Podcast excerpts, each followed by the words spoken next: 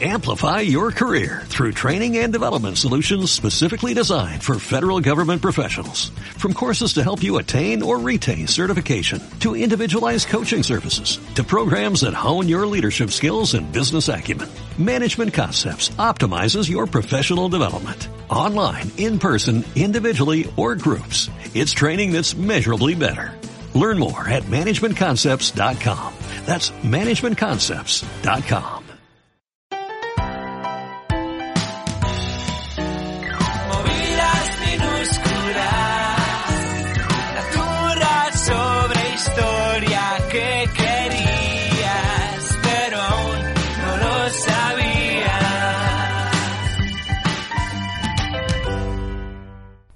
Ellos a Peña, bienvenidos una semana más a Movidas Minúsculas, el programa que más te vale que escuches o tendrás que atenerte a las consecuencias. Pero bueno, A mi lado, como siempre, mi compañero, mi amigo y las consecuencias, Alex Gozalo. Jorge Giorgia, Más amenazante que nunca. Qué beligerante, ¿eh? Muy bélico. más te vale bajar ese tonito Más te vale... eh, o, si o no qué. quieres, si no quieres, ¿O qué? si no quieres que tu cara acabe en la tele. ¿O qué? No, no.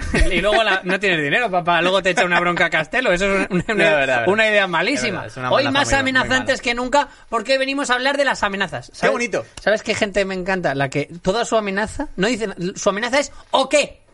Eh, en plan, oye, quita la mesa. ¿O qué? Es la amenaza más corta y ¿o? Pues además que no hay Más asqueroso, no hay una respuesta obvia porque A mí me gusta el no me no me que te quete. y ese es muy de padre. Ese es muy. Si has tenido descendencia, eh, el o qué se convierte en nome nome que te quete.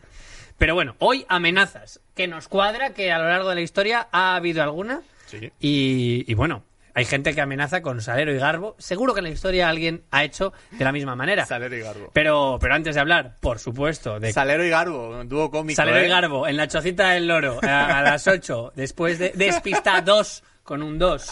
Eh, 7 a 8. Si hacemos un show lo llamamos Risa y Garbo. Risa y Garbo si lo hacemos en guay. verano, si lo hacemos en verano, o sea, normalmente tenemos nuestro show, pero el show de verano que salimos como, como con camisa de flores, gafas de sol y una sombrilla, Risa y Garbo en tu ciudad, contrátanos. Verano Edition. Verano, no, claro, Risa y Garbo ya. Aunque no haya edición en Sí, normal. que te lo hacemos en octubre tan tranquis. Eh, y, no- y sol- soltamos unas sombrillas.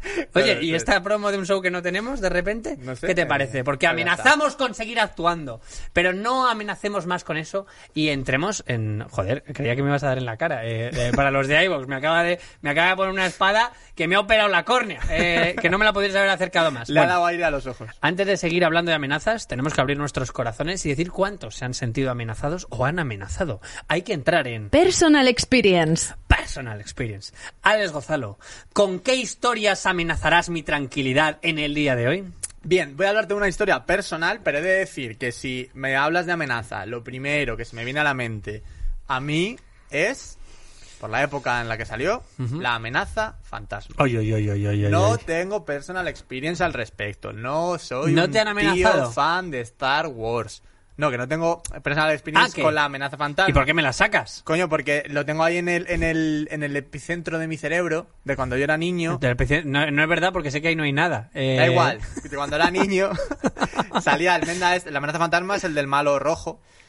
Uf, qué ofendido ¿Cómo me se siento llama? por Es muchas que, razones. claro, Darth, es que Maul. Darth Maul- Sí, la película de Star Wars que vimos todos de niño. Doble, eso es, doble sable rojo, etcétera. eh, sable verde, sable azul, Obi-Wan Kenobi y el maestro. Y el maestro se llamaba Ese hombre. ese hombre. Y, y ya. Liam que- Neeson. y sí que yo no, no soy fan de Star Wars. Entonces, eh, yo lo tengo ahí muy metido, porque además era época de Burger King, muñecos, Sí. de eso. Igual que Jurassic Park 3, que también tenía eh, muñecos en el Burger King, etcétera. Y Jurassic Park sí que... La verdad que fue una buena época para ser adolescente. Porque salían pelis que en el cine no te disgustaban y, y que luego te vas y te comes un menú Whopper y te quedas tan pizza. La verdad que sí. Bueno, mi, mi, amen- mi experiencia real con amenazas fue en una conversación de Messenger. Ah, que solo sacó la amenaza fantasma Porque para de- tengo ahí. En plan, mira, podríamos hablar de la amenaza fantasma, Pero que no a ti te encantaría. Jorge, pero no. Muy bien. Es que te, te amenazaría verbal y físicamente ahora, pero como es el tema, no puedo hacerlo. Estaba yo en Messenger y, y ¿Cómo te estaba en una conversación con un amigo, se llama Rubén. Te odio y te y entonces eh, metió a otro chico, me dijo, hay un chico que quiere, que quiere hablar contigo. Entonces hizo como un, un grupo. Y, y este chico se llama el Tercas. El Tercas. T-R-K-A-S. Tercas. Ah, sí, sin la E. Sí, sin la E. Hola, soy el Tercas. Soy el Tercas. Yo no sabía quién era. Hola, muy buen uso de las consonantes. Digo, Eh, digo, hola, ¿qué pasa? Hola, yo no lo soy. Eh, yo no, yo soy Alejandro, tengo vocales en mi nombre.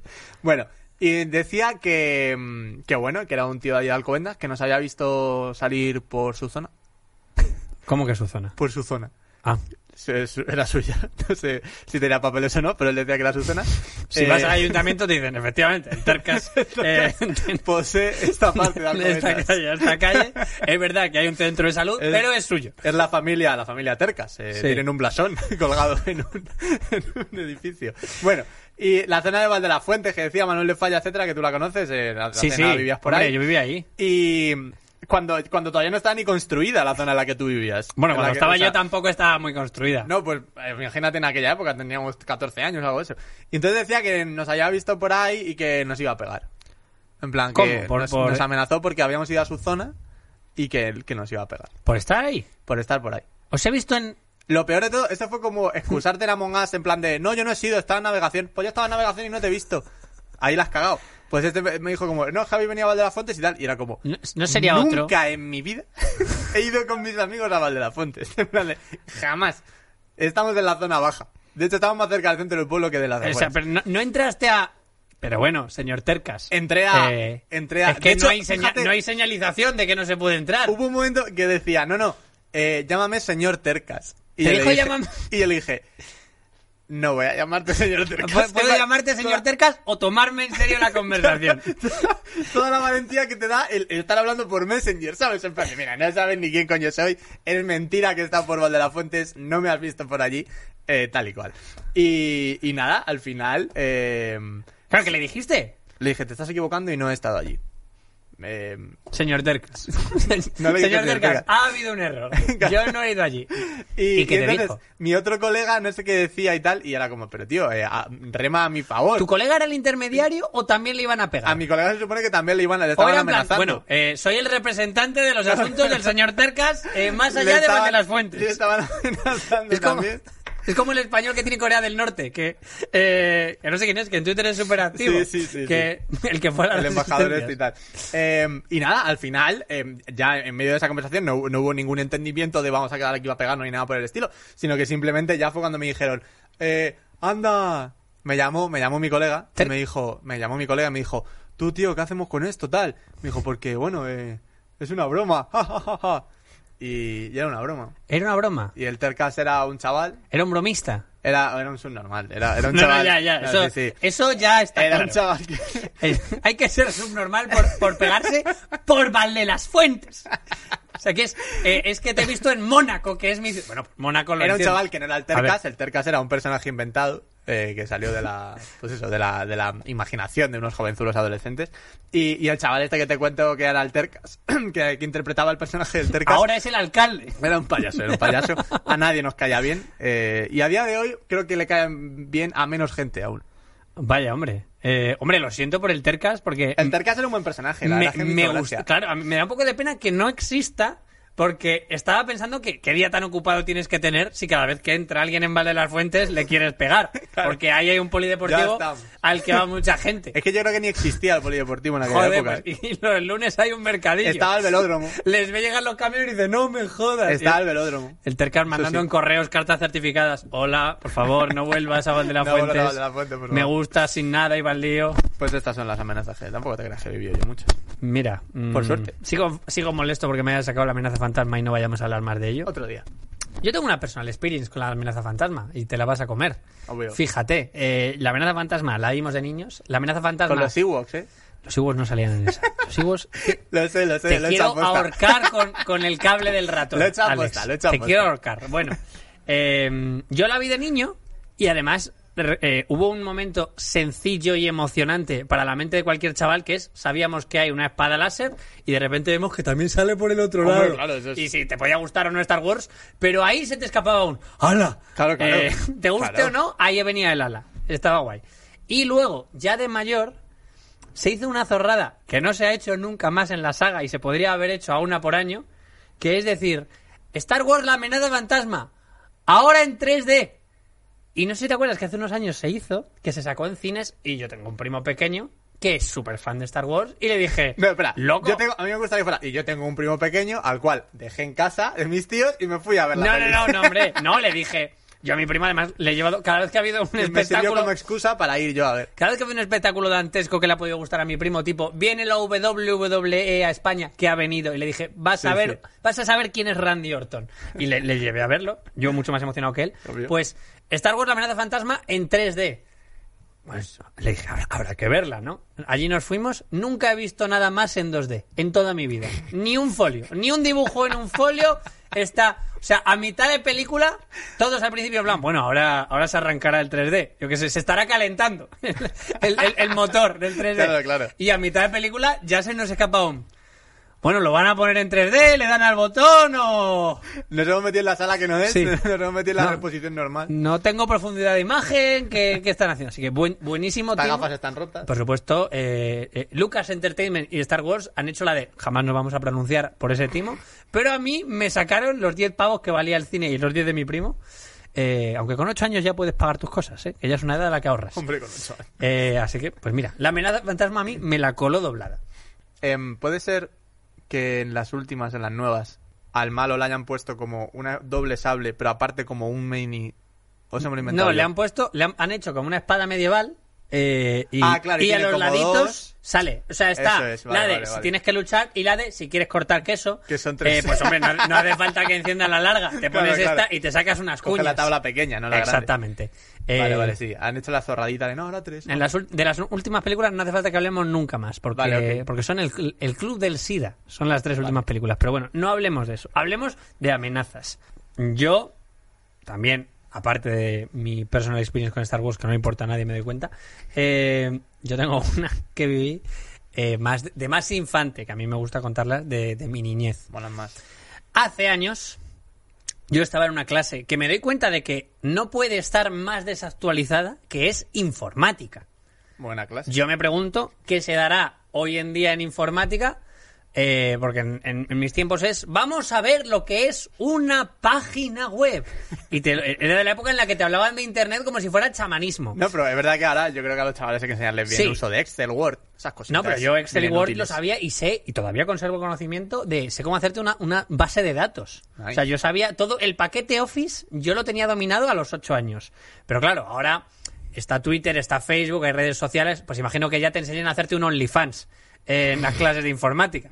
Pero en su momento te hablaban de Internet en plan, Internet es una ventana, que tú no entendías ni media mierda. Me- la, tío, la época en la que... Te asomas. Internet es una ventana. Y está todo. Y, lo, y antes de decir eso, se tiraban 10 minutos así pensando en plan, ¿por qué? O sea, porque, porque el eslo- el eslogan era ese. Pero. Pero era en el titular, pero no tenían el cuerpo. de la Internet es como un coche de carreras. Lo bien- conduce Fernando Alonso.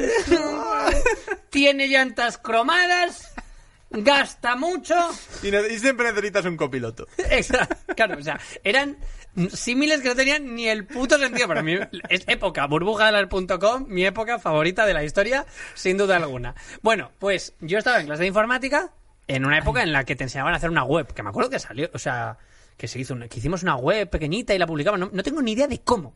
O sea, a Ya. día de hoy no tengo La- ni idea la de que qué hacías con Word, herramientas. Ponías un GIF. Sí, sí, sí, con sí, tu sí. nombre, Pero estaba mira, publicada. Luego fui a mi casa y la vi. O sea, no tengo ni idea de las herramientas que se usaron, pero la hicimos. Y, y en un momento dado, teníamos un profesor que, que se dio un error por parte del colegio, el profesorado, que es que el profesor de informática no se le respetaba por parte de otros profesores. Ah, Quiero decir, es muy normal eh, que un alumno no respete a un profesor porque los alumnos no respetan nada. Pero hay que invitarles al respeto. Así que, si tus profesores no respetan a un profesor, muy difícil se tiene que dar para que le tengas respeto. Y nos enseñó algo que tampoco debería habernos enseñado. Es que se juntaron ahí una serie de errores terribles, eh, duró poco. Este profesor, que se llama Gago, que le, que le dijeron, la- le dijo una profesora delante de nosotros, buena falsa promesa del Real Madrid. Sí, sí. Se pasó al fútbol. Dijo, no, de profesor no sale. Si delante de los alumnos una profesora le ha dicho, Gago, te conviene la higiene, que es la frase más lapidaria que se le ha dicho, porque no, porque el hombre no se, se debía duchar poco, Te conviene la higiene. te conviene la higiene delante de todos los alumnos. Claro, hasta ahí. Claro, ahora lo pienso de mayor y digo, joder, la verdad, qué pobre hombre tal. Pero de pequeño pensé, ¡ah, tonto! dúchate, hijo! de-". Así que, desgraciadamente, Fétido. se le perdió el respeto al pobre Gago. Que, que- que esté donde esté, le deseo que haya invertido en bitcoins a tiempo y ahora mismo sea millonario y no tenga que aguantar ni media mierda. Pero nos enseñó Y pueda estar todo lo lejos que quiere de las duchas. nos enseñó hace 10 años, desde que alcancé el éxito, que no toco una gota de agua. Ojalá, ojalá haya prosperado a ese nivel. Bueno, pues nos enseñó una cosa que ya no tienen los ordenadores, que es un botón detrás que cambia el voltaje de los mismos. ¿Ah? ¿Por qué no está? Porque mm, yo no sé qué función tendría en ese momento, aparte de hacer que el ordenador reventara. Porque si no le llega el voltaje adecuado, le llega más, peta. Así que nos dijo, bueno, aquí detrás del ordenador, deci- decidió enseñarnos las partes del ordenador. Aquí van los disquetes, esto es un USB, en unos años no pararéis de usarlos, pero ahora no sirven para nada. Molaría que dijera, eh, esto es un ordenador y voy a enseñaros todas las cosas que no hay que hacer Sí, si queréis romperlo. Si es, no que, queréis romperlo. es que ese fue el intento de enseñanza y nos dijo, y por último este botón, que si lo pulsas cambia la corriente y el ordenador puede estallar. De ninguna manera deberéis pulsarlo o os juro que no volvéis a usar el ordenador. Bueno, Hombre, noso- sí, claro. eh, nosotros lo que entendimos es más os vale. Eh, claro, porque lo demás dijo, le dijimos, ¿y qué le pasa al ordenador? No es que se rompa, es que explota. Vale, y dijimos, que no es lo "Joder, mismo". pero tú no entiendes cómo funciona un niño. Que además que no es lo mismo. Porque sabemos que si un ordenador explota no quiere decir que esté roto. Claro. Así que buscas a donde está el disquetera, lo metes, Sí. te vas a donde están los restos de la pantalla y a seguir. Eh, Es como un metafreezer. eh, bueno, pues se, nos- se le ocurrió decirnos eso. Y, joder, explota es bastante más in- impresionante que hace chuf y se acabó. Así que, ¿qué hicimos? Todos, pese a que nos amenazó con no volver a tocar un ordenador durante el año, pues hicimos una de no puede condenarnos a todos. Así que él encendía los ordenadores con una regleta. Todos de golpe. Así que cambiamos el botón del voltaje de todos los ordenadores de la sala de informática. Ay, Dios. Claro, llegamos allí, nos sentamos. Bueno, chicos, encendemos los equipos. Y todos hicimos así, todos nos tapas, todos nos los ojos y, y- y los ojos y, y- Con gafas. Porque tenéis todo gafas protector. sí. Escúchame, a lo mejor reventaron 10. Eh, no reventaron todos, pero a lo mejor reventaron 10. Creo que fue la primera vez que vi a un profesor llorar. La selección natural de los ordenadores. Y sí, los más fuertes aguantaron y evolucionaron. Y son los que ahora llamáis portátiles. No, hombre, no.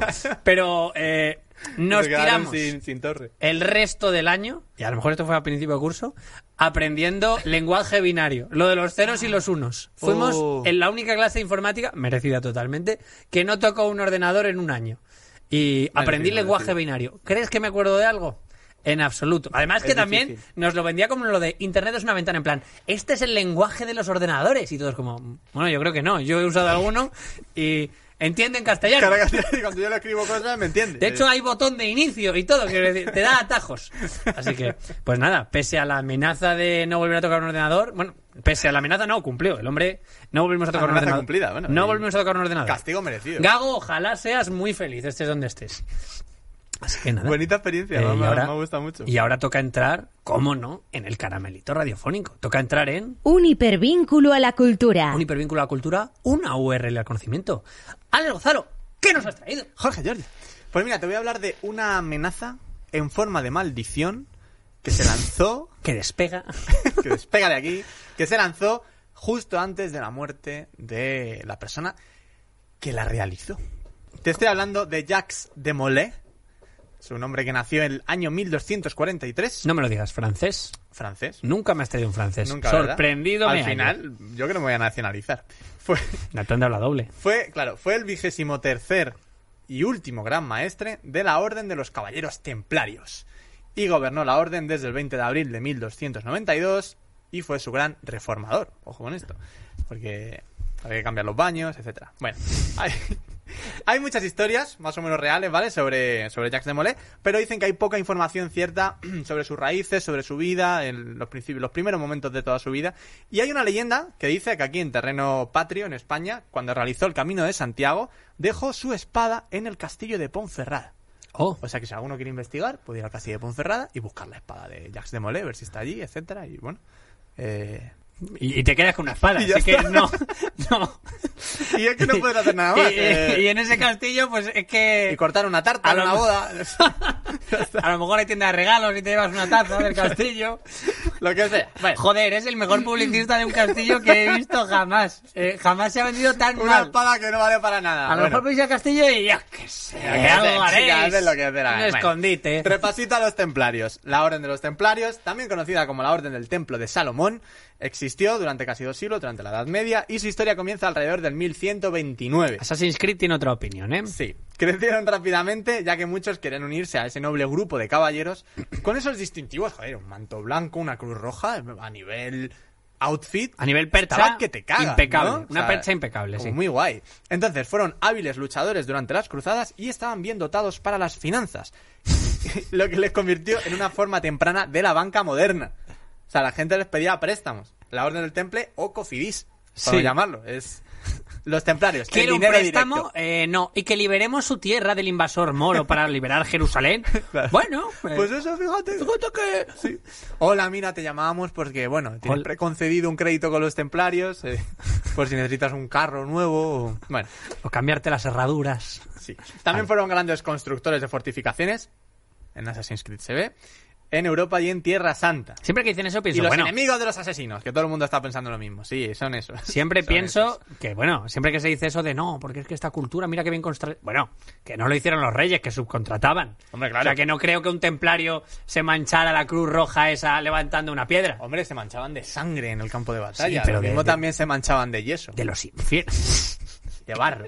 De los infieles, no. De los infieles. Suelen ser de o- me mancho de una o me mancho de otra, pero en esa época. A lo mejor construían con cuerpos de bueno.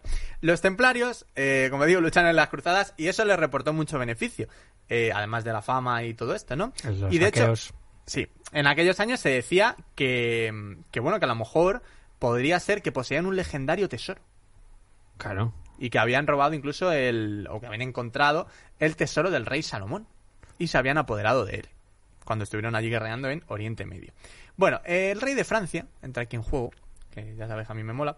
Y Felipe, que era Felipe IV, decide pedir prestado dinero a la orden. Pues él tenía su negocio, quería abrir una tienda de cupcakes. y dijo, oye, templario. Soy rey, pero siempre ¿me tuve un sueño. Claro. me dejáis unos dineros. Eh, dicen que creyendo un poco que lo podía hacer sin límite, ¿no? Como dicen, vaya, sí, el rey y tal. Me dan el dinero y no pasa nada. Pero obviamente los templarios daban el crédito, pero con intereses. En plan de, oye, luego me lo devuelves, pero con el 0 0,7% tal, yo que sé, lo que sea, ¿no? Y bueno, pues eso dicen que fue el comienzo del fin de los templarios, porque Felipe IV llega un momento que dicen, oye, que tienes que pagar esta deuda. Y dice, pues no quiero. Ah, No me apetece. Y los arruinó. Y los arruinan en el sentido, no, no que los arruine, sino que lo que dice es esta gente, pues nos tienes que devolver el dinero. Y Luis, eh, o sea, y, y Felipe piensa, ¿puedo devolverles el dinero? O. ¿O puedo matarlos a todos? O. Y yo creo que es más fácil lo segundo. porque no voy a, porque los impuestos están ya altísimos. Puedo abrirme una cuenta e ir apartando 200 euros cada mes. O, O- cargármelos a todos. Bien, entonces pide apoyo al Papa Clemente V ¿Cómo no? Y en 1307, como están los papas, ¿eh? En este programa los papas siempre vienen dando guerra. Y en 1307, muchos miembros de la orden son arrestados en Francia. Comienzan a torturarles para demostrar con falsas confesiones que los templarios eran aliados del diablo. Si tanto dinero tienen será por algo, ¿no? Como Sí. algo así. Y bueno, Jacques de Molay, del que hablábamos al principio, fue despedido, por decirlo amablemente, de su cargo por orden del Papa Clemente V ese mismo año, en 1307. Bien, pues siguiendo las órdenes de Felipe IV, se van torturando templarios, se ejecutan, etcétera. Les hacen, pues obviamente, de esas torturas de la Edad Media, que es la mejor tortura. La tortura La buena. tortura buena. La de antes. Ya no, ya no el hay jamón, torturas. Extremadura. La tortura, la Edad Media. Es lo que... Que no mientan. Efectivamente. Entonces, eh, fueron matando templarios y fueron cargándose la orden, pero llega el gran maestre, Jacques de Molay, y en un último momento eh, de esa confesión que le sacaron por tortura, se retracta. Dice, no, eh, todo lo que he dicho, no, me retracto de lo dicho. Y entonces el rey le encarcela y pasan siete años de encarcelamiento y de tortura. Joder. Hasta que ya por fin dicen, bueno, venga, los cardenales se acuerdan que má- mátalo ya. en plan, ¿En venga, vamos a matarle. Y le sentencian a muerte, ¿vale? Para él y para otros.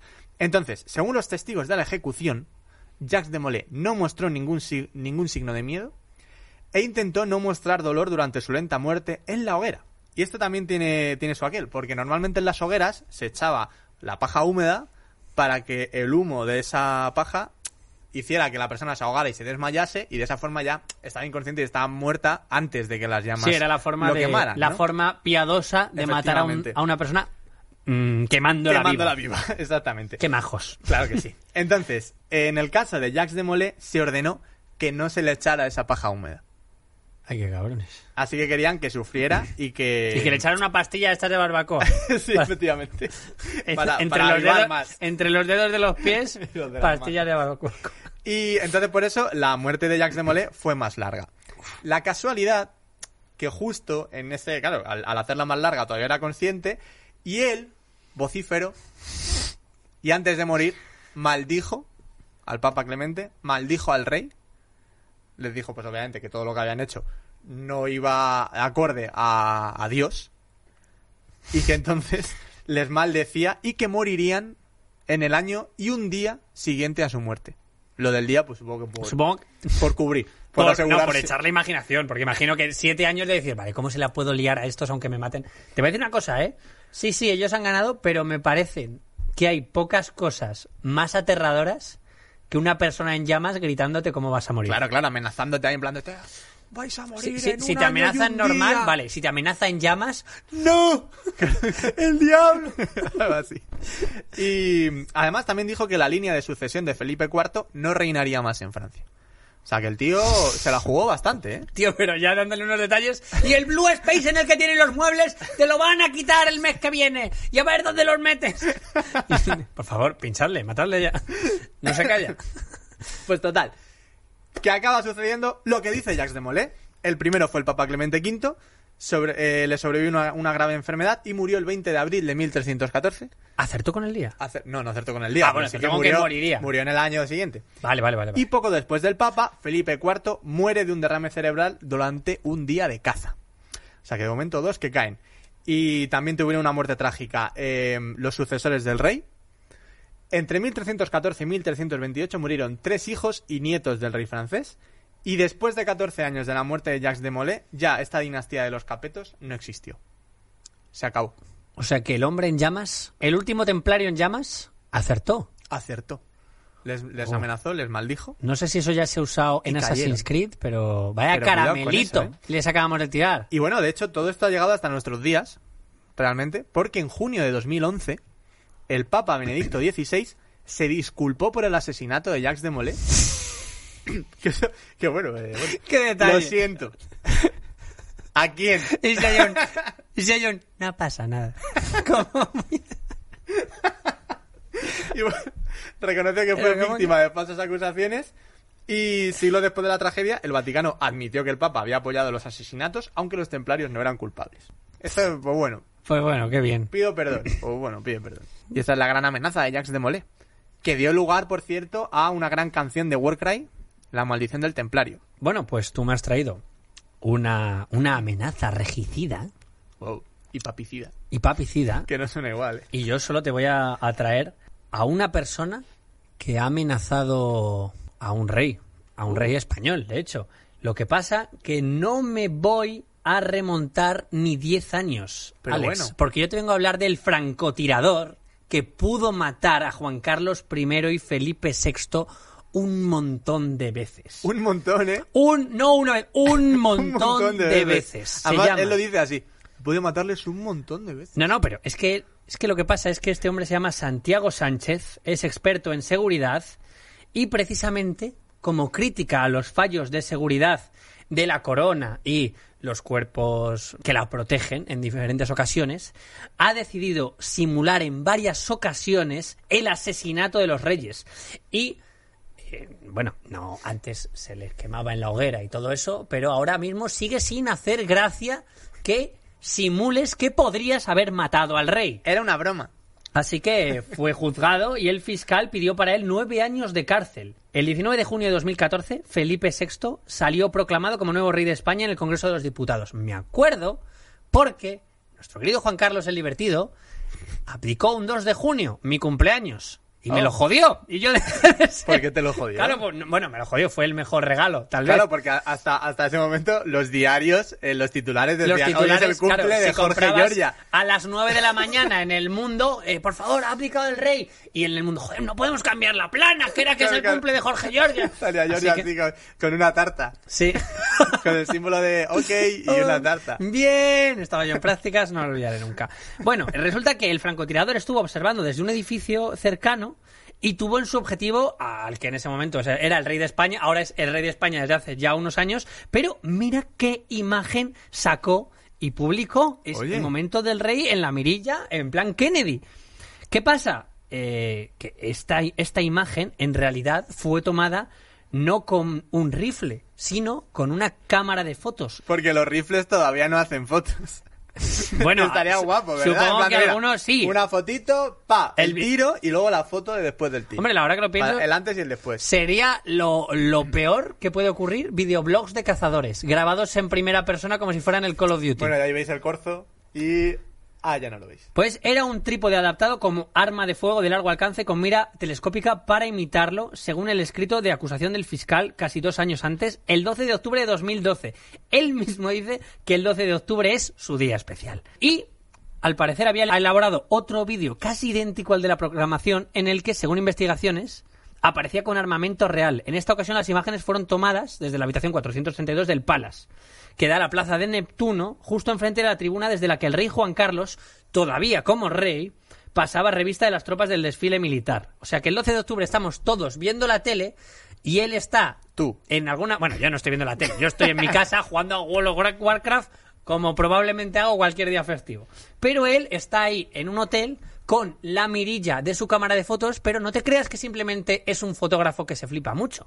Es que también tiene el arma con el que pudo haber Ah, pegado vale, un vale, tiro en el maletín de al lado. En plan, mirad, he optado por una cámara, pero Pero y sí. pero ¿Y si podría no? haber utilizado esto y lo hace como crítica a la poca Y seguridad a mí que siempre me han dicho que soy un desastre. O sea que cualquier día me confundo.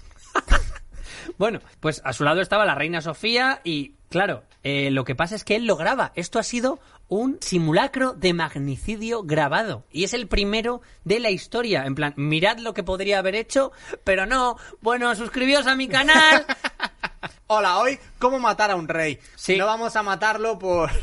Pues bueno, porque yo ya lo maté en su tiempo. Bueno, no, no, no. De hecho, según él, no es la primera vez que mataba al rey Juan Carlos, según Entre él. comillas. La primera vez que maté al rey Juan Carlos, dice, me tuve que quedar media hora sentado en la cama hasta que me repuse. No me creía lo que había ocurrido. No le has, no le has matado. O sea, esto es como, esto es como si en Among Us expulsas a un tío de la nave y dices, ¡Oh no! ¡He matado a un inocente! ¡Oh Dios santo! Y te sientas en la cama. y se- Me, gustaría recordar que estamos hablando de un tío que está vivo, es francotirador y se podría haber cargado al rey. O sea, es, ver, posible que de repente a lo mejor nos empiecen a llegar imágenes de tú y yo por la calle Ala, ala, en ¿te mitad de imaginas? una mira. Pues espero que no. A ver, también. Espero que no, porque no le importaría a nadie. eh, Entonces- además, que es que sería como, oh no, han muerto lo- dos podcasters locales, mueren. Es que no saldríamos ni en Telemadrid. O sea, es como lo típico que no pondría nuestro nombre, pondría o iniciales. sea, esto es el. O sea, imagino que esta es la misión final, pero nosotros somos el tutorial, hombre. ¿Para qué nos vas a matar a nosotros? Bueno, pues dice él: Yo he matado 12 veces al rey Juan Carlos y 6 veces a Felipe VI. Y, pues, nos cuenta lo del 12 de octubre. Y en el vídeo que grabó ese día, se le aprecia agachado tras la ventana de la habitación del Palace con las cortinas echadas para evitar ser, visto. En las imágenes también figura un fusil Zedme, dos pistolas, una vereta y una Glock. Dos rifles Uzi, uno del calibre 45 y otro del 9, y otro de la marca MKE también del calibre 9. Y lo que cuenta es que cuando el rey estuvo ahí, eh, que cogieron varias hab- habitaciones, porque no solo entró él, contrataba actores. Contrataba actores no, no para simular el soy un francotirador de los de las películas americanas. No, en plan, soy un grupo terrorista. Puedo hacerlo de varias maneras. Y ahora con un brazo pegado a la espalda. Y ahora lo hago solo con dos. Ya con gente, Y ahora mi ayudante va a hacer que aparezca detrás de este trapo una M60. Y lo de la M60 lo digo literalmente porque se subió a la habitación del, del hotel y con una M60 podría haber arrasado la tribuna. Joder, eh. Y eh, la vez que contrató actores, lo hizo para simular un ataque perpetrado por un comando terrorista completo. Y se dice que días antes de, un desfile del 12 de octubre, varios miembros del comando vigilarían las inmediaciones de la Plaza de Neptuno, donde estaría situada la tribuna. Vigilarían los trabajos de montaje y la ubicación de diferentes elementos por si estos pudieran entorpecer la visión del francotirador. Porque al final es, él es el protagonista. O sea, él es el protagonista. Él puede tener minions, NPCs, pero, pero al final él es el que ejecuta. Tomarían todo tipo de fotografías, realizarían grabaciones tanto de la tribuna como de los, ed- de los edificios colindantes. Todo tendría que estar controlado hasta el último detalle y el más mínimo error pondría en peligro la, la operación y a todo el equipo. Bueno, quieres matar al rey. Es que es lo suyo. No, espera, ¿quieres hacer que matas al rey? O Sí. sea, nadie jamás se tomó en serio, tan en serio, un trabajo para no hacerlo. Sí. Es O sea, un trabajo ficticio. Eh, y a vosotros os parece que el paintball es realista, ¿eh? Tú imagínate, no, llegas y dices, madre mía, mira, me, me he currado esta tarta. Entonces te compras 10 kilos de harina, azúcar, eh, yo qué sé, mantequilla, galletas. Te miras tutoriales. Todo lo que necesitas, te miras los tutoriales, empiezas ahí a hacerla tal y, y cuando tienes una tarta así de la hostia Y cuando que has está hecho para meterla al dos horno, días, a la basura. Sí, sí, la tiras a tomar por culo. Me mandas una foto y dices, mira qué tarta podría haber hecho. Y la mandas y mandas las fotos a una pastelería local. bueno, eh, bueno, pues la, Contrátame. la brigada policial le detuvo en la puerta de su casa el 30 de julio de 2014 y, y bueno, al menos dos años después de sus simulacros de magnicidio, cuando ya había subido vídeos e imágenes a su web, porque documentaba el mirad, lo podría haber hecho así, pidió entrevistas a Alfredo Pérez Rubalcaba, representantes de Izquierda Unida y UPyD, y al ex líder del PSOE en Madrid, Tomás González, para denunciar supuestamente los agujeros en la seguridad nacional. Claro, en realidad esto, estas amenazas, a lo mejor las veis como, mirad qué loco, pero esta es la mejor manera de buscar trabajo del mundo. No, claro, esto claro. es como cuando le vas a una empresa y le dices, mira, es que falléis en esto y esto lo puedo mejorar, pero versión y podría haberos matado a todos si hubiera querido. Así que, Así no me- que- si me contratáis no podréis despedirme Eh, nunca porque bueno, estoy loco. la fiscalía quería pedir para él nueve años de cárcel y la última palabra la tenía la Audiencia Nacional. No sé qué ha salido, sinceramente, no, no he mirado cómo acaba este caso, que, que llevo siguiendo, del que ya te he hablado hace tiempo, Sí. Pero si aparezco muerto un día de estos, pues ya sabéis Ya cómo sabéis quién ha sido. Pues ya sabéis. Le mandamos un saludo que me parece una manera de mandar el currículum De hecho, yo creo que impresionante. les, hice un favor. O sea, al final está diciendo, oye, mirad, que esto puede pasar Sí. y lo estoy haciendo yo, pero no lo voy a hacer. No, a lo mejor le No sé. contrataron, no, lo sé. O a lo mejor hicieron la de quedarse con sus ideas y ya contratamos a un chaval. Ojalá de verdad les hubiera matado 12 veces. En plan de que, que le mate y que de repente No. como que haga así. No digas en un podcast que ojalá hubiera matado al rey. Vale, perdón, perdón. Eh, Eh, no quiero decir eso. Quiero decir, ojalá el rey pudiera revivir. Quiero claro, decir, como, pero como Optimus Prime, Voy a que revivido forma. 24 Ojalá el veces. rey pudiera revivir. En plan, que de repente dices, "Oh, ha muerto. Y, y se da la vuelta y hace como, no. Ah. no, Pero- aún no. Pero la primera vez es muy dramático. La vez 15 que dice, aún no, todo el mundo dice, venga, levántate. venga, sí, ya. Levántate que Ah, has tardado más, ¿eh? hay que ir a comer. bueno, y esta es la... Nosotros siempre traemos historias de reyes. Esta es la historia más reciente del francotirador que tuvo a Juan Carlos I y Felipe VI en la mirilla de su rifle. Si, Muy eh, actual. Si el hombre este, de la casualidad, escucha este podcast, pues que, que nos mande un Emilio y nos salude. Le mandamos Mira, un afectuoso haga- y no. sin ganas de morir saludo. Yo prefiero que haga un mutis y se acabó. Vamos Bueno, a cambiar de tema. vamos a cambiar de tema. Vamos a hablar de Uf. cosas que no nos pueden hacer daño. Mitología. Te- No es por nada, pero está muy bien que en el podcast que hablamos de amenazas podamos ganarnos una. Sí. ¿Eh? ¿Quién se mete en el papel? Nosotros nos metemos en el papel. Venga, mitología. Mitología. Hoy voy a ser yo el que abra esa, esa caja de Pandora. ¿Has visto? Vaya referencia. Y voy a hablar, Joder. El sexto de primaria. Enhorabuena, Alejandro. y voy a hablar de la que se consideraba la amenaza de los dioses por parte de los dioses. No es que la gente dijera, esta es una amenaza. No, no, los dioses decían, esto es una amenaza. Te voy a hablar de Agdistis. Pues Agdistis, querido Jorge, aunque suene a enfermedad de la garganta, era, era un ser mitológico y sobrehumano que, bueno, que era temido por los dioses, ellos mismos pensaban que era una amenaza para ellos, y según los historiadores griegos Esiquio y Estrabón, que no es una especie, es una persona, Agdistis podría asemejarse a la diosa Cibeles. Pero bueno, eso son teorías, porque dicen que hay otros textos que no, que dicen que es totalmente distinto, bla, bla, bla, bla, bla. Bla, bla. Vamos a ver su historia. Na- a, nadie, nos- a nadie le interesa lo que queréis decir, Me, me encanta eh, eh, el criterio que tenemos para vamos a hablar de esto. Uh, Historiadores griegos, bla, bla, bla. bla, bla, bla. De, de re- de repente, pero tal fulano plantó un grano de arroz y le dedicamos un programa entero. Así somos, así, Así somos. somos. Bueno. No nos la dais con queso, historiadores griegos. Según la versión, y a este sí vamos a respetarle un poco más, de Pausanias, un hombre que jamás tenía prisa. Toma, toma el crash Band. Es que- Es que con los griegos Uf, es muy fácil. uf. Bueno, era un geógrafo e historiador, Pausanias, Eso, del sí- eso siglo ha sido menos respetuoso que lo del bla, bla, bla, bla. Sí, eso es verdad. Era del siglo II y según él, eh, la historia de Agdistis es la siguiente.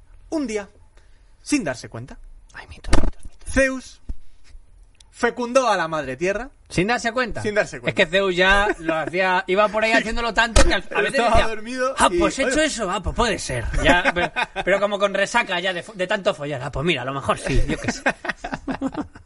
y fecundó a la madre tierra, Agea, en la ciudad de Pesinunte, que es la parte más oriental de Anatolia, lo que hoy en día es Turquía. Pero si fecundó a la madre tierra, Pero en esa parte solo. solo, ah, o Solo quedaron, te iba a preguntar, ¿esa parte o quedaron allí, la madre tierra y él?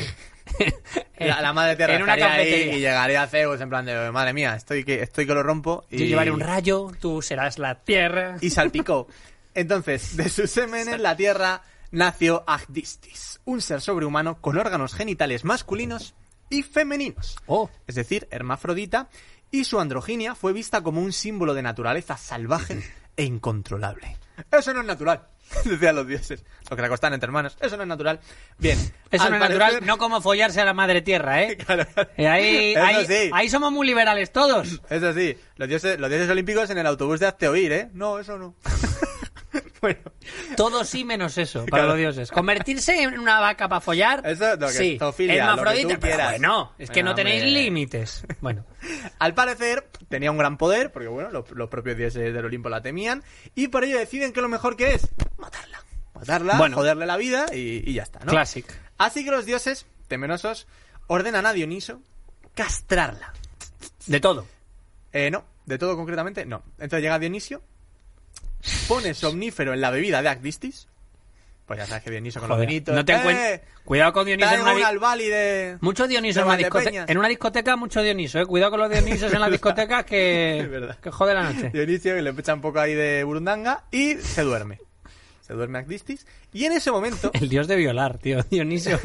A partir de ahora, porque no se le recuerda así. no lo sé, porque era por orden de los dioses, ¿no? Como que él no quería. Sí, sí, no, yo no quería Bueno. violarte, no, pero que. Me lo han mandado. Bueno, Bueno. Agdistis se duerme, llega Dionisio, coge una cuerda, ata los pies de Agdistis a sus órganos genitales ¿Qué?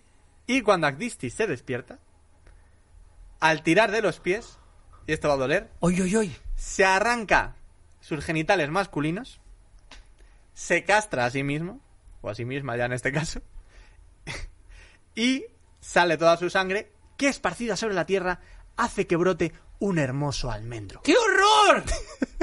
¿No te gustan las ¿Qué almendras? coño una... Hostia, tío. Eso es lo que pasa. ¿Cuál le... y le dijeron a Dioniso, cástrala y, y, y de la peor manera Claro, que claro. se te ocurra. Lo- yo lo que no entiendo es como, podríamos matarla tal, sí, vale, Claro, duérmela y clávale un cuchillo en la O garganta, sea, yo en el pensé, corazón, la duerme, la duerme para castrarla pa' matarla. durante... No, no, no. no, no, no era una operación. Y- el concepto de anestesia. Cuando no. estaba dormida la tiró un vaso de agua, la pegó un sopapo, o sea, todo pánico. ¡Ah, ah, ah! Los peores, Qué horror, el verdad. peor minuto y medio de su vida. Joder. Bueno, y pasó eso, ¿vale? No sé, supongo que se cauteriza la herida, lo que Qué sea. potencia de pierna, también te digo, ¿eh? O sea, Joder, yo, yo me desgarro. gemelos. A ver, yo me desgarro un huevo, pero eh, no sé si me lo arranco. Arrancar. Bueno, Bueno, bueno, bueno. bueno. un día, esto es otro por otro lado, otro hilo argumental, la ninfa de río, Nana, caminaba por ahí cuando se topó con el almendro, este que surgió de la sangre, de Agdistis. Tomó algunos de sus frutos y los puso en su vientre, porque lo que hacemos los humanos, acunar. acunar frutas.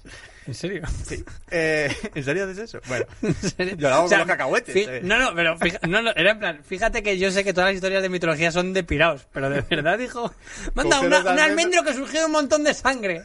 claro. Pa'l coño. Eh, En el vientre, hombre. Yo imagino que a lo mejor se tiró al, al suelo a comer almendras y se las ah, echó yo, en la yo barriga, creía ¿no? que él lo puse en mi vientre, es No, la no. versión antigua de... No creo. Papá puso una semillita en mamá. Pero quedó embarazada.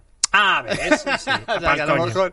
Total. Tenía yo razón. Nana dio a luz a Atis, un hermoso niño que abandonó en el bosque. Porque era mitad almendra y era... ¡Oh, ¡Madre! ¡Madre, quiéreme! ¡No, joder! Madre, tú este me méteme en bolsa. ¿Por qué hiciste eso, madre? ¡Me has condenado! Dios, qué horror, qué horror. Yo también Bueno, lo abandonaría en el bosque. La abandonó en el bosque. Tan hermoso no sería. Y bueno, fue adoptado por un sátiro que dicen se las arregló para criarlo. Como el sátiro, pues bueno, eh, se Yo- encontró con eso y dijo, Yo "¿Qué voy a hacer ahora? eh?". Yo creo que lo escolarizo. y el otro yo ya no esperaba a nadie con esa pinta, tarán, tatán. Una canción, tal, etcétera. Bueno, A un fruto seco. Perdón, perdón, era la, era la última. Era la última. Como las navidades de las pasas que hacen jazz en los Simpsons. Bueno, Las navidades de las pasas. son pasas que hacen, que hacen jazz. Sabes demasiado de los. Simpsons. Cuando Atis crece, que creció, sobrevivió, creció, Agdistis se encuentra con él y se enamora. Vaya, porque list- es precioso. Vaya listón. Es, Vaya listón hay que es tener hermosísimo. para encontrarte a la- a- al hombre almendra. Es hermosísimo el hombre almendra. Entonces- y ojo, Agdistis se enfada y monta en terrible cólera cuando sabe que a- eh, Atis había sido desposado y se iba a casar con la hija del rey de Pesinunte, que es donde eh, Zeus echó su, su líquido del amor sobre la madre tierra.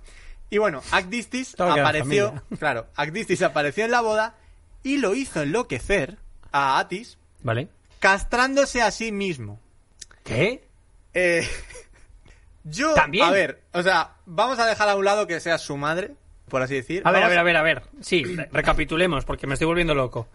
Eh, Zeus Realmente. se folla la tierra en un pueblo. Se fue a la tierra en un pueblo. Eh, Sale una señora. Sale, sale una Sale un señora hermafrodita. señor, sale un que se hermafrodita. arranca las pelotas tirando con las y de su piernas. sangre sale un almendro. De ese almendro. De ese almendro. Alguien dice, "Mm, yo creo que esto en el papo papito encaja Entre bien. almendra y la ninfa, pum, y sale Atis, que es Vale. hijo de la ninfa y también del almendro. Y muy bello. Que Y- es Agdistis, por Muy bello, decir. además. Entonces, y muy bello. Bellísimo. Bellísimo. Bellísimo. A mí, a mí la que- mejor almendra de. Yo, se me va a quedar la frase de el hombre almendro era hermosísimo. O sea, no se me va a olvidar en la vida. Eh, vale, y el hombre almendra va a la boda. Va a casarse. Pero no, no va a casarse. No, sí, el hombre almendra va a casarse. Atis se va a casar. ¿Con quién? Con la hija del rey de Pesinunte. Joder, tienes que admitir que, que, que esto es amarte Es así frijolito, tío. Esto es increíble. Y, que te cagas. ¿Y quién Atis aparece? se va a casar con una princesa. Vale, vale, vale. Que le desposan y tal. ¿Y quién entonces aparece? aparece Agdistis, que está enamorada de Atis. Agdistis, que es la hermafrodita del principio. Hola, loco. Vale. Y le han vuelto a salir huevos. Y, No, hombre, pero, pero ya es, un- es mujer. Porque Ah, solo vale. se queda con los genitales femeninos. Y como está enamorada de, de Atis, pues se enfada y no quiere que se case. Entonces le hace enloquecer y Atis se corta las pelotas también. Se castra a sí También, pero también con una cuerda. En plan, en mitad de la boda dicen, ¿alguien tiene algo que decir? La otra susurra unas palabras y se levanta, se pone... Bueno, para mi siguiente número... Y se ata. ¿Y la mujer qué haces? No sé cómo lo hace exactamente, pero bueno. Que- que ahí, no, eh, ahí, no, ahí no te ates, que te va a doler. Ahí no- Me parece muy feo si estás enamorado de alguien, joder, no hagas que se, que se arranque Yo objeto. La, Yo la- Castro, la este familia de, la familia de la novia diciendo, eso no lo vi venir. No, no, no, que, se- que el novio se castrara con una cuerda. Yo te lo quiero que me dé hijos, pues a tomar... Creía que la gente levantándose y diciendo, bueno, yo ya lo he visto todo, me retiro. Eh, Bueno, eh, hay otra versión. ¿Vale? Hay otra versión. Pero la buena es que los mitos. Hay otra versión que te traigo que no es que acaba con el tío aquí castrándose a sí mismo, ¿vale? Dicen, en el momento en el que había, esta es con más detalle incluso, en el momento en que había comenzado la canción de matrimonio, tan tan tan tan tan tan tan, tan, tan parecía que la va a liar. Entonces, ¿quieres en a esta almendra como la Actistis, yo que sé, abre en plan, entra atrium, ¿no? Como ¡pum! Abriendo así estamos el portón, de acuerdo, estamos, doble puerta. Estamos de acuerdo en que le, hay doble puerta. Hay, hay doble puerta en las y alta.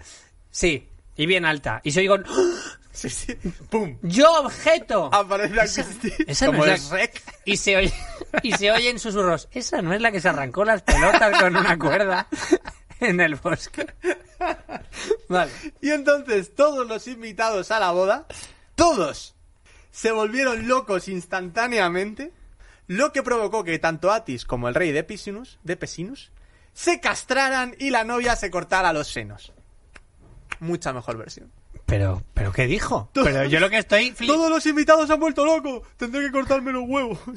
Los- claro, o sea, yo no imagino qué tiene que hacer un montón de gente para que yo diga, no me queda más remedio que arrancarme la polla y que mi pareja se corte. Y mi pareja diciendo, mirándome diciéndome, no, no, sí, he pensado lo mismo, he pensado lo mismo, rebanándose la teta.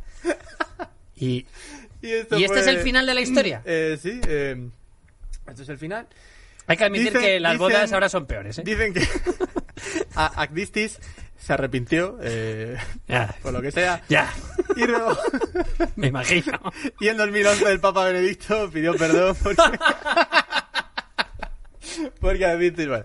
Eh, bueno, el caso es que se arrepintió y le dijo a Zeus, oye, por favor, el cuerpo de Atis, que está muy bueno. Es, es una almendra buenísimo. el Zeus no he entendido nada tampoco, en plan, si es una almendra. Eh, si es un personaje de dibujos animados, es una almendra con ojos y brazos. Le pidió, le pidió que siempre fuera joven y saludable. Que como, a ver, eh, es un poco tarde para esto, pero vale. Y Atis se convirtió entonces en protector del culto de Actistis. Y Digo, perdona. Y Zeus diciendo, bueno, dentro de... Ya sabes. De que... De lo del destrozo, Sí. este que se ha hecho soy por tu Zeus, culpa. no médico, no soy de la clínica Menorca, no, No sé- soy mago. Imagina. ¿Y por qué Atis iba- se convirtió entonces en el protector del culto de Actistis. Pero si es la que te ha hecho cortarte todo y te ha jodido la boda, eh, tu matrimonio y todo. Y no, yo soy el protector del culto de Actistis. Es verdad, buena idea. Actistis. Y esta es la historia de Actistis. Es- Eh, al final sí que era una amenaza. ¿eh? es maléfico. Pero no tanto para los dioses Sí, como sí, sí. Para, para el resto de peña. Es maléfica versión griega. Joder. Eh, no, en vez de... te claro, en vez del nacimiento tal, no, a la Claro, boda, te tal. pincharás con una rueca y te quedarás dormido. Te arrancarás la polla con una cuerda delante de todos tus conocidos mientras tu novia se corta las tetas. Bueno, eh, sé que me da más miedo. Como amenaza. Como amenaza, sé Es que cuál como me da más amenaza, miedo. Actistis, Impecable, Ya está. Muy bien, madre mía, qué horror. vaya árbol genealógico, ¿eh? Sí, sí, sí, sí, sí. Eh, bueno, pues, bueno, tú me has traído un show, porque eso es un show, un show, Una performance. una performance prácticamente en la que una persona, en la que se cumplió una amenaza. Yo te traigo algo que ahora mismo no se da. El debate acerca de cómo se sabe si, si un cómico o un show es bueno, porque hay gente Atrápalo. Sí, bueno, Atrápalo, Atrápalo es el juez de, de la edad moderna. Pero, claro, hay mucha gente que, que puede no ser tan buena como cree y, y- y seguir ahí a tope. Que se suele comparar esto con, el, con la, la lucha, con el boxeo, en la MMA. En la MMA, si eres malo, te enteras muy rápido, te pegan una paliza. Pero Sí, de verdad. en shows antes había otra manera de saber si tu show estaba bien o estaba mal. Y es que el dictador del momento acudiera a verlo. Porque si no le gustaba, amigo, te ibas a enterar muy rápido tú, tus hijos, tus amigos, Ay, el dueño de la sala, el de Atrápalo, se iba a enterar todo el mundo. El que había comprado las entradas. El que había construido el teatro en su día. el, el aparejador. ¿Dónde está que construyó? Es del siglo XVII. Mataba a su estirpe. El que hizo la reforma del baño. O sea, se iba a enterar todo el mundo. Así que yo te traigo la historia de Dmitry Sostakovich. Yo te iba a decir, le tiraban tomates, pero creo que va a ir un poco más allá. Va a ir un poquito más. Eh, nos vamos al 26 de enero de 1936, cuando se representó la ópera Lady Macbeth de Mtsensk en el Teatro Bolshoi de Moscú. El compositor Dmitry Sostakovich es el autor de la obra y estaba un poco nervioso y no precisamente por el estreno, sino porque Stalin había anunciado su presencia en el palco blindado que tenía reservado y el músico temblaba ante la posibilidad de que la ópera no le gustaba. ¿Te imaginas viendo las reservas de Atrápalo? Ay, qué bien, tengo 37, tal, no sé qué. Mira qué bien vamos, y es el primer día. A ver, Juan, Carlos, em, Laura... Joseph, Están- Joseph, oh no. A ver, has llenado, pero No. Claro, claro. Bueno, por lo menos, encima solo ha reservado uno. pues estaba muy no, nervioso. espera, y, so- y solo ha reservado 20, así que se lo puedo poner una opinión. Una, a ver, para los que no son de, del mundo del monólogo, esto no lo entenderán, pero Atrápalo durante mucho tiempo ha sido para Alex y para mí la razón de permanencia en una sala. Sí. A la que no le vamos a dar publicidad, pues ¿por qué no? Pero solía pasar que venía un grupo enorme de gente, en plan, me han venido 15, pero lo- las ha comprado solo uno, Y solo hay una opinión. Y solo hay una opinión, así que según una persona está bien aunque le hayan gustado 20. Así que si vais a ver amigos actuar, Comprarlas separadas. comprarlas, separa- comprarlas en packs y así le podéis hacer varios, varias notas de mierda y le puteáis el doble. Os estamos enseñando a ser mejores amigos. Es que, Sí. es que increíble. Es que, ¿qué, podcast? Te enseña, te educa, da igual, nos van a matar Venga, después de matar este. rusos. Eh, bueno, pues Dmitry Soskalovich, no sé si había. Sos- Sostakovich, perdón, no sé si había ido a probar texto ese día, pero estaba muy nervioso por si no le gustaba Lady Macbeth al zar rojo. con las consecuencias que eso podía tener. Había cosechado un gran éxito de crítica y público, pero bueno, de gustos no está nada escrito. Y los peores temores de Sostakovich se cumplieron cuando, al final del tercer acto, Stalin se levantó de su butaca y se marchó. Oh, oh. Eh, bueno, pues Y no para ir al baño. El resto de la obra, pues ya los actores se relajarían, en plan, pues ya, bueno, pues ya, Bueno, ya está. ya está. O sea, se dio, línea. O sea, ya, pidiendo. Bueno, pues cuando terminó la representación, el compositor bajó al escenario a momento de, bueno, muchas gracias por todos, pero, eh, según el testimonio de algunos de sus amigos, estaba más blanco que una sábana. Oh. El 28 de enero, el periódico Pravda, órgano oficial del Partido Comunista, publicó sin firmar una durísima crítica contra la ópera de Sostakovich, calificándola de formalista, que ahora mismo te puede sonar a eh, del humor rollo Jorge Cremades, pero en ese momento se aplicaba a las obras burguesas bajo influencia de las ideas de Occidente que no representaban el heroísmo de la lucha de clases que tanto le gusta al comunismo. Lo cual, Mola que el artículo venía, venía firmado por el pueblo de el pueblo, El pueblo soviético. El pueblo soviético, que es como diciendo, no le ha gustado a nadie en este puto país. Así que bueno, hubo daños colaterales. Eh, ante aquellas acusaciones de que su obra era una mierda, la detención de Sostakovich parecía segura y todos los que se atrevieron a defenderlo en público y dijeron, bueno, pues yo creo que no está mal, joder, yo creo que si la prueba... Pues yo le he puesto un 6. Yo le he puesto un 6 en Atrápalo, pues va a venir aquí la, policía de los shows y te va a llevar. Así que todos los que hablaron bien de la obra pagaron las consecuencias. El escritor Máximo Gorky murió en extrañas circunstancias después del asesinato de su hijo. Vaya. El director del teatro Sevolot Meyerhold fue ejecutado y su esposa, la actriz Zinaida Reich, fue asesinada de varias puñaladas en los ojos. Pero bueno, pero bueno. L- Sostakovich, fíjate, sobrevivió a la purga de su propio show. Y más tarde sería elevado a la categoría de héroe cuando estrenó la séptima sinfonía, inspirada en la heroica defensa de Leningrado. Claro, pues si la última vez que haces una obra que no le ha gustado a Stalin, matan con puñaladas a los ojos a la novia de la sala, la siguiente obra es Stalin vaya crack. Claro, claro. También tuvo, tuvo valor, ¿eh? Yo me hago panadero.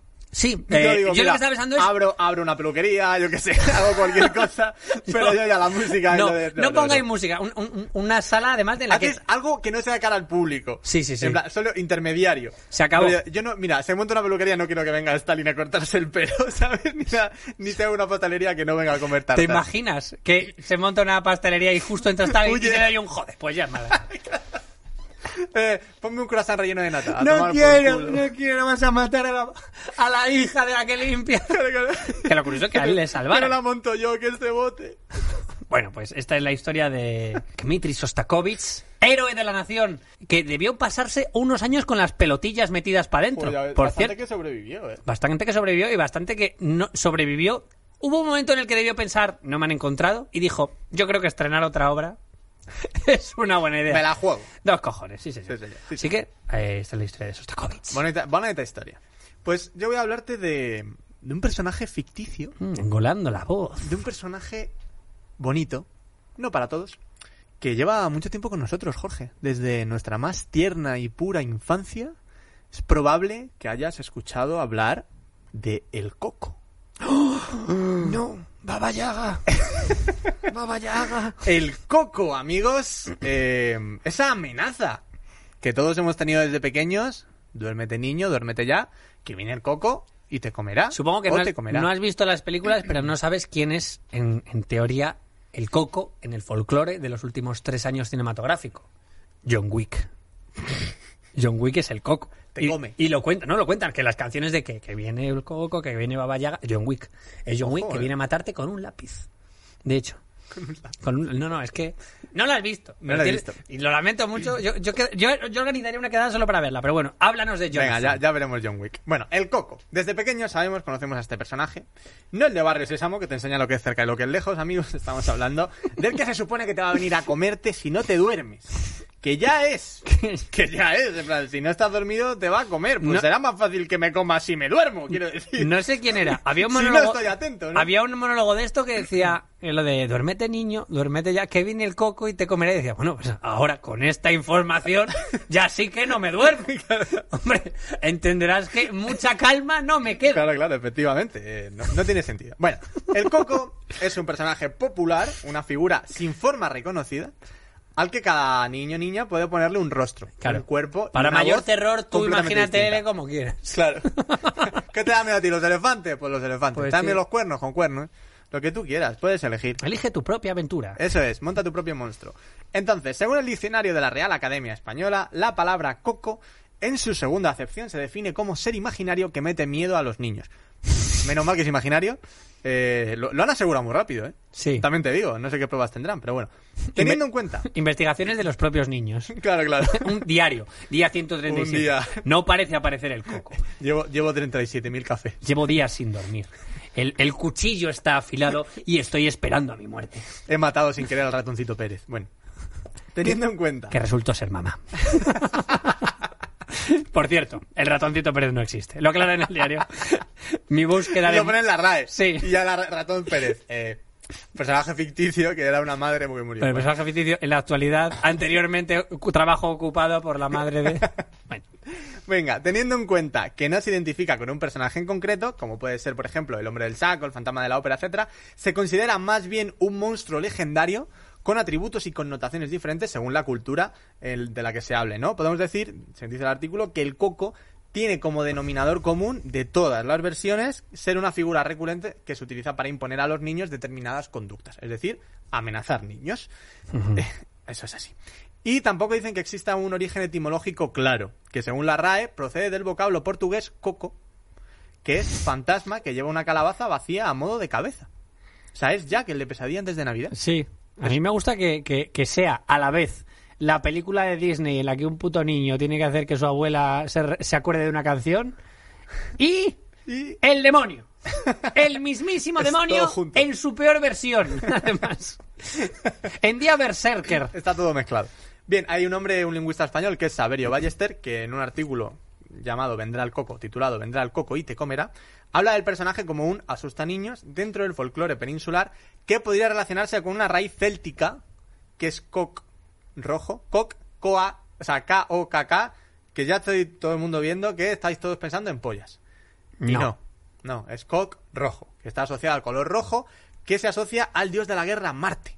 Oh, Oh, por la sangre y todo esto. Por si no, queda, por si no gracias. queda claro lo del terror. bueno, este autor destaca también que no hay que obviar su relación con el fruto tropical que lleva este mismo nombre, por la semblanza que se creía o quería ver entre la supuesta cabeza del malvado coco tradicional y el fruto tropical. te lo junta todo. ¿Alguien quiere cometer crímenes de guerra? Y después nos tomamos unos daiquiri, Malibú con piña. y. Ejecutamos a unos rehenes delante de las cámaras del país invadido. Bueno. Ok. Ok, Coco. Joder. Bueno, que su forma y tamaño y algunas concavidades pudo conllevar a propiciar la figura, eh, la figurada analogía visual con un tipo feo, oscuro y mal encarado como debería ser el coco. Es decir, me está diciendo que eh, sale de un coco, o sea, ahí se le pierde todo el respeto y todo, y todo el terror, ¿sabes? Sí. Al, al- al personaje. Bueno, en el mismo sentido, se manifiestan otros autores, como Juan Coromines, que apunta que el fruto del cocotero habría recibido el nombre del monstruo infantil por comparación de la cáscara y sus tres agujeros, con una cabeza con ojos y boca, como la de un coco o fantasma infantil. Pues haberle llamado también bola de bolos.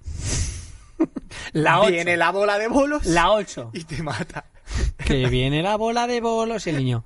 ¿Cómo? ¿Qué? ¿Va a hacer un pleno? Eh, ¿Qué mi, cuarto está cuesta arriba. Eh, guay, ¿eh? Bueno, según Conominis, después de toda la mierda y toda la charla del coco, en principio no sería ese el origen, porque el fruto tropical vino después de que se hablara del coco en España. Y es como, o sea, todo el estudio que habéis estado haciendo para después decir, no, pero lo del coco no es. Entonces, bueno, en Bueno, fin. se pierde que viene de cocos, ¿vale? De cocos, del término celta, de Marte, etcétera. Eso es lo que se dice. Y bueno, este era un poco el origen que he intentado buscar de dónde viene el coco. Y te voy a decir que está muy presente ya no solo en que llegue tus padres y te acuesten y te canten la cancioncita, sino que dentro del imaginario cultural español también está muy presente. Por ejemplo, el Coco no es un personaje menor, como digo, es, dicho de otra forma, un personaje mayor. Oh. Por ejemplo, Citando presidentes, ¿eh? Programa tan elevado. y voy a citar a alguien todavía superior a Rajoy, que es Miguel de Cervantes, porque Cervantes menciona en el epitafio del Quijote al Coco, que dice así: Tuvo a todo el mundo en poco, fue el espantajo y el coco del mundo, en tal coyuntura que acreditó su ventura morir cuerdo y vivir loco. Qué bonito. Ese es Cervantes. No solo Cervantes. Ojo, que pensaba que iba a terminar con eso. No, he traído una imagen, lo siento por la gente que no lo ve, pero eh, esto es un grabado. No lo sentimos, venid a YouTube Venid a, verlo. Venid a YouTube, que es maravilloso. Esto es un grabado que se titula Kevin el Coco, del año 1799, obra de Francisco de Goya. Oh, No lo pintó mi padre, ¿eh? Lo pintó Francisco de Goya. Y no aquí- como otras veces ¡Hombre! que os he traído imágenes de mi padre y os he dicho que eran de. Goya y me habéis pillado. Y aquí se ve eh, cómo hay dos niñas o dos niños aterrorizados Eh, Dios santo. absolutamente. Y la madre como muy tranquila, mirando con curiosidad, Como, ¿Coco? ¿no? Coco. ¿María? Desde el colegio que no te veo. ¿Cómo va y el niño? ¡Ah! De hecho, hay dos niños, hay uno en el lado izquierdo que tiene cara como de que también es un monstruo, como si se estuviera como- comiendo le a la está madre.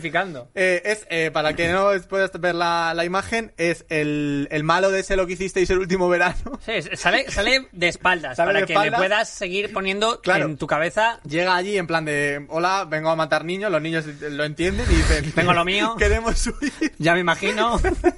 Y la madre la está mirando como diciendo, eh, señora Castañeda, póngame un, un cono, A ver, ¿sabes? es, es madre película de miedo, que es, evidentemente, el asesino se ha colado en casa y la madre está en plan, ¿quién es usted? ¡Corre! ¡Corre, coño! ¿Es una broma? No sé, ah, he visto sangre en las paredes, pero... Bueno, ¿Dónde están las cámaras? este es el grabado de Goya y... Qué horror. Esta es la representación del coco, el origen posible y cómo el coco eh, está en todas partes. Yo- En la literatura, en la pintura. No sé si lo he recomendado ya en este programa, pero hay una película que se llama Sinister, eh, que ahora mismo está disponible en Netflix, cuando veáis este programa no lo sé, que es una representación moderna del coco y que a mí se me aprieta el culo cada vez que la veo. Así que si queréis pasarlo mal un rato, y no, Ahí están. ahí está para vosotros. Qué bonito, Alex. Joder, el coco es... Eh, la amenaza definitiva. La amenaza definitiva. Ultimate amenaza. Pues yo te traigo, para cerrar, una amenaza de otra índole. Algo que por otra parte nos da mucho miedo a todos, nos ha atemorizado. Cuanto más mayores nos hacemos y más contacto tenemos con cosas como plátanos y arroz blanco, menos miedo nos da. Te vengo a hablar de la diarrea. Te vengo a hablar de la amenaza eterna de Moctezuma. Pero bueno. ¿Por qué te vengo a traer la amenaza escatológica de Moctezuma? Bien, porque se dice que esta es su venganza, una venganza que casi acaba con los españoles, una venganza para los viajeros blancos que vayan para allá. Te cuento. Ya hemos contado aquí en este programa que cuando Hernán Cortés tenía prácticamente secuestrado a Moctezuma, los españoles trataron a Moctezuma como una real mierda y el fin de los días de Moctezuma se vio cuando en un momento dado la turba, harta de los españoles, Moctezuma salió, bueno, tranquilos, salió a un balcón, le pegaron tremenda pedrada, eh, hicieron pleno y se lo cargaron. Hay varias teorías y hay una teoría que dice que esto fue un suicidio asistido y que Moctezuma ordenó a, a un súbdito que envenenara una piedra y le reventara con ella, porque cayó muerto. O sea, Tuvo que hacer casting. Sí, sí, sí. Pues en plan de, a ver, tú, tira. Uy, qué malo. Era vasco, era vasco. Con este no, con este no vamos a acertar en la vida. Sí, Exactamente. Pero en cualquier caso, se dice que, bueno, en realidad a Moctezuma se le trató muy mal y, y sus últimos días fueron muy aciagos. Pero antes de su muerte, los españoles lo pasaron muy mal y casi se los carga a todos. ¿Cómo? Con una barbacoa. Y resulta que eh, se hizo una barbacoa, Vaya, se cocinó maíz y no estaban tan acostumbrados los españoles a, a el pues digamos a la comida de la Sí, zona y al tratamiento del maíz en concreto, lo que les provocó una diarrea. Que era con veneno. ¿Te imaginas? No, no, no, no, no, pero fue el- el- la propia cocción del alimento que dura días. Era una diarrea que dura No, a ver, Jorge, días. estamos hablando, le estás hablando a gente que, mira, nosotros somos de Madrid, nosotros nos vamos a Valencia, te tomas un vaso de agua y vas al baño. Sí. Quiero decir, imagínate si te vas a, hasta América, está mucho más lejos. Exactamente. Y claro, eso sirvió mucho porque hasta ese momento los españoles eran dioses. De hecho, eso es con lo que jugaban mucho para haber llegado tan lejos, que somos deidades supremas que venimos aquí a por vosotros, tenéis que servirnos. Claro, cuando ves a un dios con cagalera meterse entre los arbustos, le pierdes un poco el Se respeto. baja la deidad, ¿eh? Exacto. No es que cagara y saliera un almendro, como en la, en la mitología griega. No, no, no, no. Ahí simplemente siniestro total en la zona, echarse rin y arena y se dice que cada vez que, sobre todo los blancos, viajan a la zona y comen y les da tremenda diarrea, que por cierto, ese, ese proceso que ocurrió se arreglaba añadiendo limón a lo que habían comido. Ojo. Cosa que los sirvientes de Moctezuma, la gente que estaba allí y los locales lo sabían. Pero claro, los españoles no caían muy bien. Así que se alegraron un poco la vista viéndoles tener diarrea muchos días Se taparon la nariz. y se lo ocultaron. Hombre, es que además no es me voy a las letrinas, es me voy al campo. Claro, claro. Y en el campo hay Johnny el jaguar. Así que les divertía bastante la movida. Y desde entonces, como venganza de Moctezuma para los blancos que viajan, se ven con la amenaza de que te pueda dar tremenda diarrea. Y todo por Moctezuma. Todo por Moctezuma. No por la indigestión. No por la indigestión, no por el tracto digestivo, no por el maíz, no, no, no, no, no, no, no. Es Moctezuma el que siempre está con su amenaza sobre los viajeros blancos. La amenaza cagada. Hemos tenido una amplia gama de amenazas. Sí, la verdad es que sí. Así que, bueno, yo creo que hay que ir cerrando. ¿Tenemos alguna conclusión?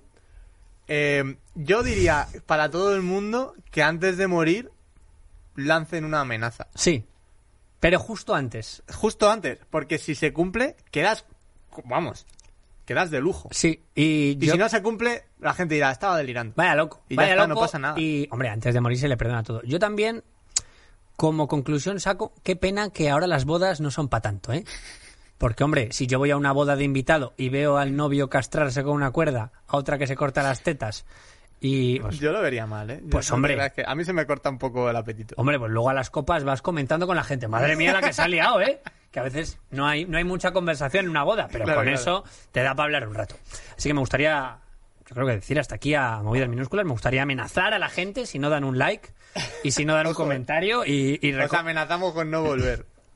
Cuando- es al revés siempre, vamos, amenazamos Sí. con volver. tal. Amenazamos con volver, no, no, a nosotros va, Amenazamos con no volver. va, a haber- va- va a tener que echarnos la policía de aquí con humo. Pero, pero bueno, algún día cumpliremos esa amenaza. Y eso, darnos cariño en Spotify, iBox, iTunes y en YouTube. Todo comentario, toda recomendación, toda cosa es buena. Y si no, tampoco nos agobiéis, que nos va a matar el francotirador ese al que hemos citado seguramente. Y hasta aquí, movidas minúsculas. Con Alex Gonzalo. Con Jorge Giorgia. Con Ana Rosa, los aparatos. En Fibetalanda Podcast. Un estudio que amenaza con no parar de sacar podcast, maldita sea. Nos vemos la semana que viene, si quiere ese señor.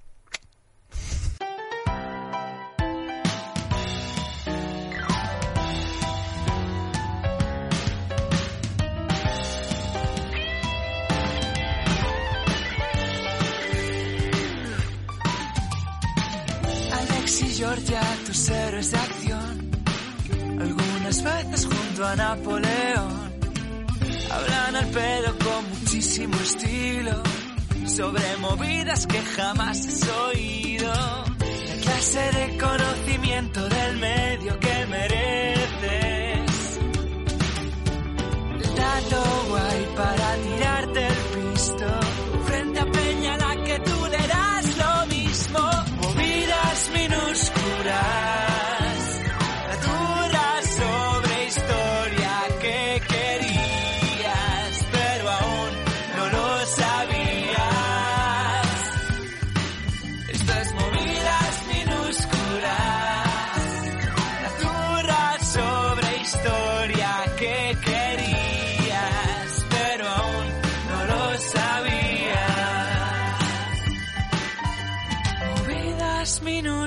La turra sobre historia que querías, pero aún no lo sabías.